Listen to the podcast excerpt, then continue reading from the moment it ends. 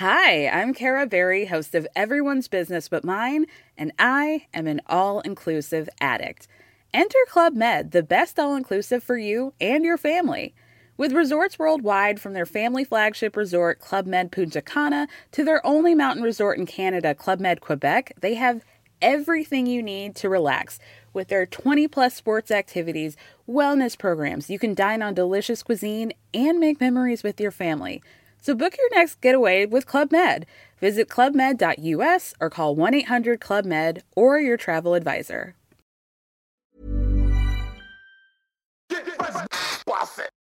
C'est le super délit. Super délit. C'est le super délit. Toute l'actu social média servie sur un podcast. Salut tout le monde, je suis Thibaut Tourvieille de La Broue et vous écoutez Le Super Daily. Le Super Daily, c'est le podcast quotidien qui décrypte avec vous l'actualité des médias sociaux. Et ce matin, on va parler de la fin hypothétique de l'esthétique Instagram. Et pour m'accompagner, eh ben, je suis avec le plus euh, stylé de mes euh, chroniqueurs. Je suis Ah. avec Adjan Chéline. Ça, c'est gentil, c'est un sacré compliment. Merci Thibaut. Voilà. Donc, euh, est-ce que ton style va passer à la benne comme euh, Euh, l'esthétique Instagram Quand je saurais me renouveler avec la nouvelle génération. Et oui, parce que mesdames et messieurs, le monde change. Euh, il change même à grande vitesse et nous sommes ravis chaque matin bah, vous aider à tenir bon le cap hein, dans la tempête euh, et euh, les changements de tendance. Et du coup, le monde change et Instagram aussi. hein, euh, les montages photoshopés à la perfection, le décor avec le petit, tu sais, mur floral, les cappuccinos en forme de cœur, l'apérole spritz sur la terrasse, sur ton rooftop parisien. Et ben tout ça, c'est peut-être derrière nous. hein. L'esthétique Instagram est-elle en train de disparaître? Bah oui, hein, les modes euh, se font et se défont au rythme auquel se suivent les générations au final. Et euh, on connaît Instagram jusque-là, comme tu disais, euh, et même encore aujourd'hui, hein, la, majorité, des photos, c'est quand même encore des photos ultra léchées esthé- esthétiquement. On a tous vu les photos de, de, de bouffe avec de l'avocat ultra saturé, avec une couleur magnifique, ou euh, cette fille devant un mur orange, euh, ou ce mec devant un mur floral, comme tu disais. Donc euh, c'est ça, c'était en fait c'est ce qui marchait sur sur Instagram ces dernières années, ces derniers mois, et, et c'est devenu petit à petit la norme d'Instagram pour devenir influenceur ou pour faire fonctionner votre marque. Il fallait reproduire ces photos là. Ouais, Trop et, parfait. et il semblerait que euh, eh bien, euh, le superficiel, ça ne soit plus si cool que ça. hein. Cette version un peu séduisante et glamour de nous-mêmes, hein, complètement inventée, euh, eh ben, que, que Instagram a vraiment popularisé, eh ben, elle se heurte aujourd'hui à des réactions très négatives hein, ces derniers temps. Et on voit à ce titre des influenceurs prendre des, euh, des volets de, de bois vert dès lors que bah, ils sont justement dans un truc un peu superficiel. Bah, pourquoi? Parce que ces images, elles sont loin de la réalité. Ce sont des, des images qui sont des mises en scène, hein, clairement. Quoi.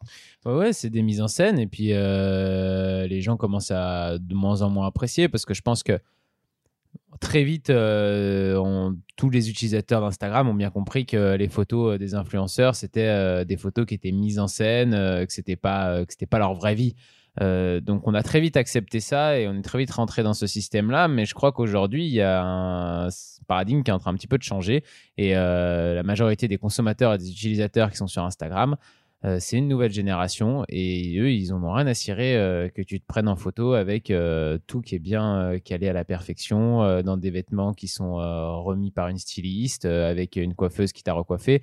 On n'est pas dans un shooting de magazine, on est sur Instagram, sur les réseaux sociaux et, euh, et on a envie de plus de spontanéité et, euh, de, plus de, réalité en fait. Et voilà, et c'est ça qui est très intéressant. Là, on est en train de vivre euh, quelque chose de très intéressant, c'est qu'Instagram a été et historiquement le temple du beau, hein, a été vraiment conçu dans cette idée, vraiment sur la logique de photos belles, voilà. Et puis est en train peut-être de se transformer en temple du vrai, puisque c'est de ça dont il s'agit.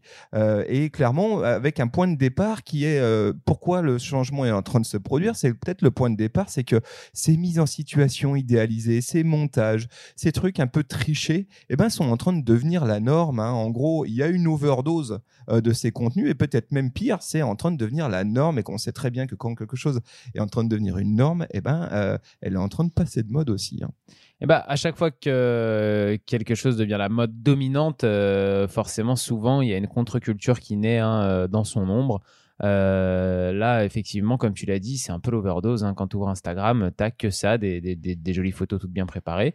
Donc, euh, donc voilà, donc il y a une contre-culture qui petit à petit est en train de naître dans l'ombre de cette euh, culture dominante et, et on va voir que souvent elle est liée aussi à une nouvelle génération qui a envie de se différencier. Ouais, on peut aussi dire que Instagram encourage cette transition. hein. Oui, c'est assez marrant parce que le mot Instagrammable est, ça y est, officiellement quasiment rentré dans le dictionnaire. hein. ça décrit la situation d'une photo euh, euh, digne d'un post Instagram. Et parallèlement, eh ben, Instagram euh, écoute aussi ces nouvelles générations et se rend bien compte qu'il y a un risque de devenir un peu le musée de Madame Tussaud des, des influenceurs où tout le monde a l'air très figé, en train de boire son énième, millième cappuccino de la journée. Et donc Instagram encourage cette transition avec pas mal de choses, hein, et notamment techniquement en mettant à disposition des autres outils. hein. Au départ, c'était que de la photo, puis maintenant, il y a plein d'autres choses qui sortent. Bah oui, effectivement, Instagram a énormément changé là depuis trois ans à peu près. Donc à l'époque euh, où, où ce type de photo-là a vraiment euh, cartonné et a commencé à cartonner, c'est une époque où Instagram c'était euh, quasiment une exposition euh, photographique. C'était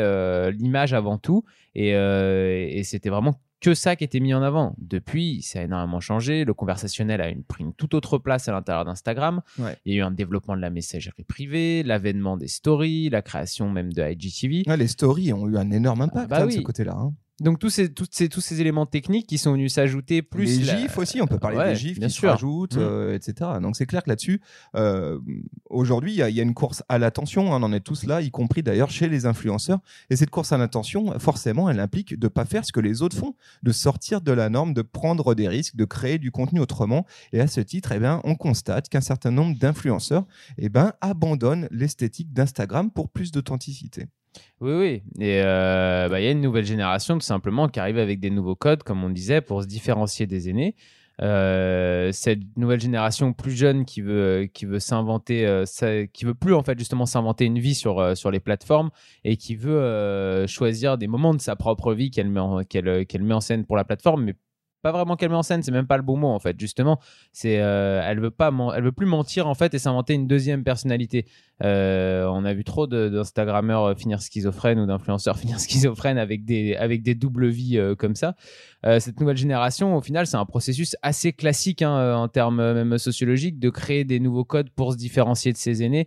Euh, c'est le lot de, de chaque génération et c'est comme ça qu'on définit un peu une génération quand ils ont des codes culturels qui se ressemblent. Et, euh, et là, pour le coup, sur Instagram, il y a des vrais codes culturels qui différencient euh, les millennials un peu de, de, leur, euh, de leurs aînés. Effectivement, recopier, ça suffisait plus pour devenir euh, au final connu sur Instagram. Fallait inventer quelque chose de nouveau. Et je trouve qu'il y a beaucoup de second degré aussi et de presque de, moquerie dans cette nouvelle génération par rapport à l'ancienne euh, sur la manière dont euh, on utilise Instagram. Et ils continuent à faire des photos des fois un petit peu léchées, etc. Mais souvent, c'est euh, pour se payer la tête des, euh, des anciens, quoi, en gros. Et, euh, et eux, quand ils se prennent en photo vraiment, ils en ont rien à cirer que, que leur tout soit bien remis comme il faut et qu'ils soient dans un endroit hyper joli, devant un mur avec une jolie perspective ou la lumière parfaite. Et surtout, ils en ont beaucoup moins quelque chose à faire de l'image que eux-mêmes vont renvoyer. Est-ce qu'ils sont vraiment beaux sur la photo? Est-ce que non? S'ils font une grimace et au contraire, même, c'est devenu une revendication, c'est-à-dire regarde à quel point je peux être moche sur la photo euh, et c'est fun. J'assume totalement ça. ouais. Et pourquoi c'est fun d'ailleurs? Parce que tout simplement, je suis cool, donc ce que je fais, c'est cool, et toi, ce que tu fais, c'est démodé. Voilà, j'ai pas besoin de poser pour être cool. euh, je suis cool comme je suis. On vous mettra d'ailleurs euh, à ce titre un certain nombre de liens hein, dans, dans ce podcast vers ces comptes d'influenceurs nouvelle génération. Et attention, hein, c'est des influenceurs bah, qui pèsent hein, sur l'Instagame. Hein, ils ont ils ont beaucoup de followers, plusieurs centaines de milliers de followers. Et à ce titre, eh ben, ils arrivent vraiment avec un style qui est en rupture avec euh, euh, ce qu'on ce qu'on fait euh, bah, les anciens. hein, Excusez-nous pour euh, amis influenceurs qui nous écoutaient. Hein, Qui euh, qui n'avait que 26 ans ou 27 ans, mais c'est pas grave. mais c'est clair que pour ces gamins qui arrivent, eh ben, eux, ils arrivent en mode genre on va tout chambouler et nous, on va arrêter de faire des pauses euh, glamour. On va arrêter de. Oui, je vais montrer ma bouffe, mais ma bouffe, c'est du surgelé et je vais te la montrer telle qu'elle est. Et c'est vrai Ouais. que c'est assez rigolo à suivre. Et d'ailleurs, ce qu'on ce qu'on constate, hein, c'est qu'évidemment, cette tendance-là, eh ben, euh, les marques, évidemment, euh, cherche à, la saisir et elle s'adapte pour être plus inclusive. Alors le terme c'est marrant, le terme inclusif, tu vois, je, je l'utilise pas pour rien, c'est un terme qu'on utilise euh, habituellement euh, dans d'autres situations, mais il s'agit quand même de ça. hein, et à ce titre, eh ben, on voit un certain nombre de signaux très forts, notamment par exemple la disparition progressive de, des modèles trop photoshopés. Ça, c'est quelque chose qui est quand même une tendance qui est en train de, de, de prendre sérieusement forme. hein. L'éme- L'émergence aussi de contenu story backstage. Là-dessus, les marques, elles se lâchent et elles disent, bah, nous aussi, on en a marre que ça soit trop léché. Puis on peut parler aussi des UGC. Oui, oui, euh, euh, c'est vrai que les UGC, c'est en train de devenir euh, un petit peu le poste à la mode pour toutes les marques. Donc, user generated content, oui, oui, excusez-nous. non, on- t'as raison, il vaut mieux répéter. Nous, on a l'habitude de l'utiliser comme ça. User Mais... generated content, c'est-à-dire le contenu qui est généré par les utilisateurs d'une marque et que les marques peuvent réutiliser dans leur, euh, dans leur, dans leur support. Ouais, effectivement, on va récupérer tout simplement euh, du contenu qui est créé hein, par, euh, par vos fans, par vos utilisateurs, et on va le, poster au nom de la marque en citant bien sûr hein, la personne qui l'a faite. Une manière de créer un lien fort hein, avec, avec son audience et, et justement là pour le coup d'être ultra authentique puisque c'est vraiment après un acte d'achat ou en tout cas quelqu'un qui possède quelque chose que vous vendez, donc forcément, euh, ou alors alors une expérience qu'il a vécue et qu'il euh, chez vous, dans vos, par vos services et du coup qui, qui, qui montre sur les réseaux. Donc le récupérer, c'est euh, c'est vraiment là pour le coup mettre l'authenticité au centre de, de votre message. Et, euh, et justement, tout à l'heure, quand je parlais des nouvelles technologies là sur euh, sur Instagram, de tout ce qui a été mis en place, c'était aussi pour en conclure et en arriver euh, à dire que le texte et le message sont devenus ultra importants sur Instagram alors qu'ils ne l'étaient pas forcément avant.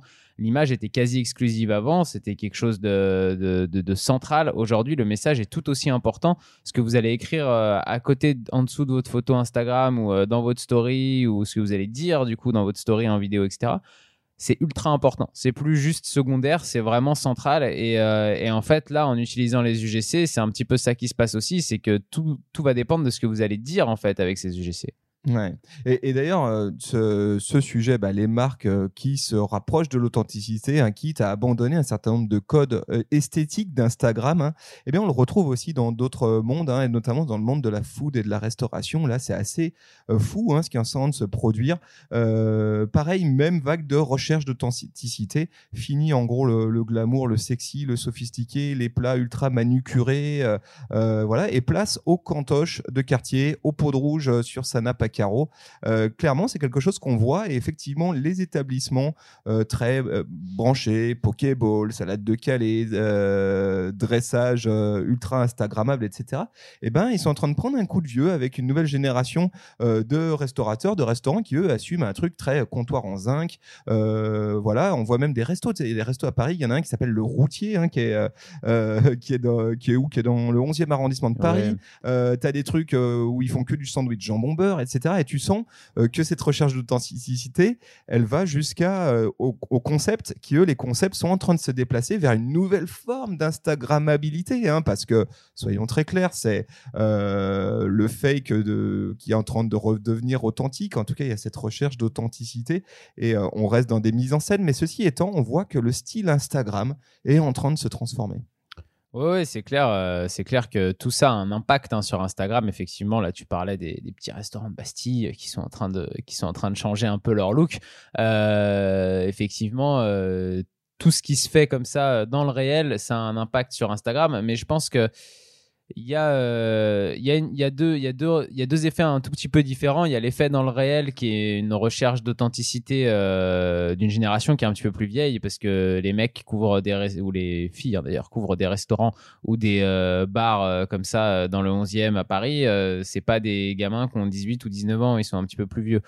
Euh, donc même eux, quelque part, en ouvrant leur euh, resto et leur bar, ils ont déjà un temps de retard sur ceux qui ont 18 et sur les gamins qui ont 18 et 19 ans. Mais, euh, mais c'est la même recherche en tout cas. Il y a une recherche d'authenticité que ceux que la génération des millennials qui sont sur Instagram, qui ont 17, 18, 19 ans, euh, transmettent eux sur les réseaux sociaux parce que c'est leur outil à eux.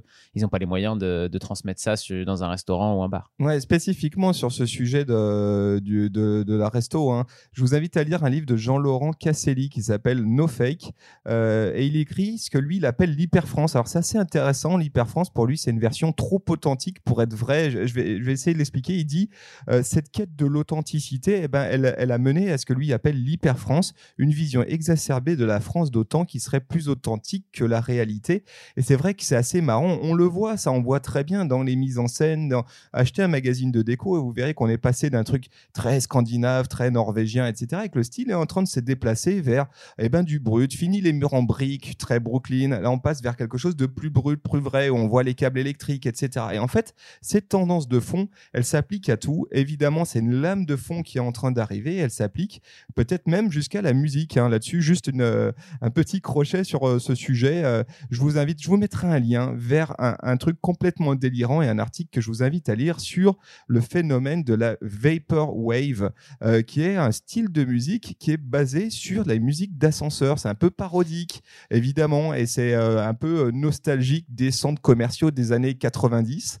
c'est assez rigolo parce que c'est pareil, ça donne du tendanciel.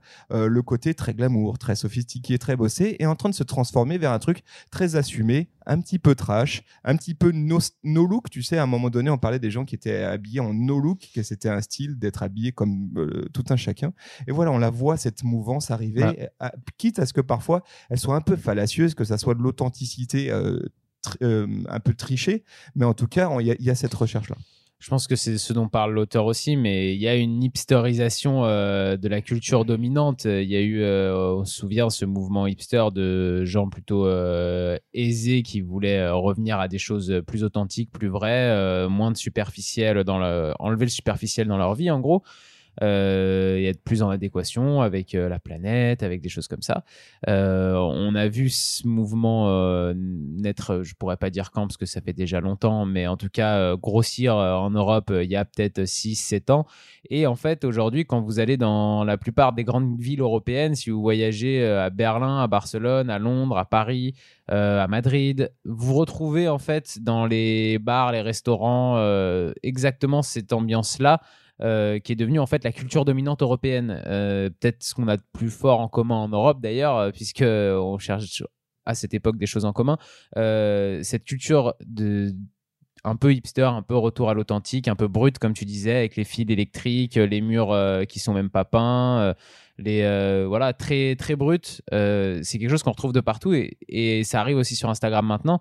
Mais euh, c'est la c'est déjà la culture dominante pour moi presque européenne. Et du coup ça veut dire que même celle-là elle est déjà bientôt prête à, à s'en aller quoi. Ouais là-dessus Instagram faisait un peu de la résistance hein, avec des codes qui commençaient à dater. Et on voit du coup ce, ce, ce, switch en train de se faire. Voilà c'était notre vision ce matin. Est-ce que on est curieux de savoir votre de connaître votre avis? Est-ce que les Instagram, elle est en train de disparaître au profit euh, d'une autre. Euh, place aux photos floues, euh, photos un peu brouillon, un peu mode Polaroid, bien dégueulasse. Est-ce que c'est ça qui est en train de revenir? Est-ce qu'il faut abandonner vos photos arc-en-ciel et de mettre une énième bouée de donuts ou de flamants roses dans votre piscine cet été? À vous de nous dire. Bah, venez nous dire ça surtout sur nos réseaux, hein, Supernatif, Twitter, Instagram, LinkedIn et Facebook. Et vous pouvez nous laisser une petite note ou un petit commentaire, notamment si vous nous écoutez sur Apple Podcast. Merci à vous tous. On vous donne rendez-vous dès demain. Salut. ciao.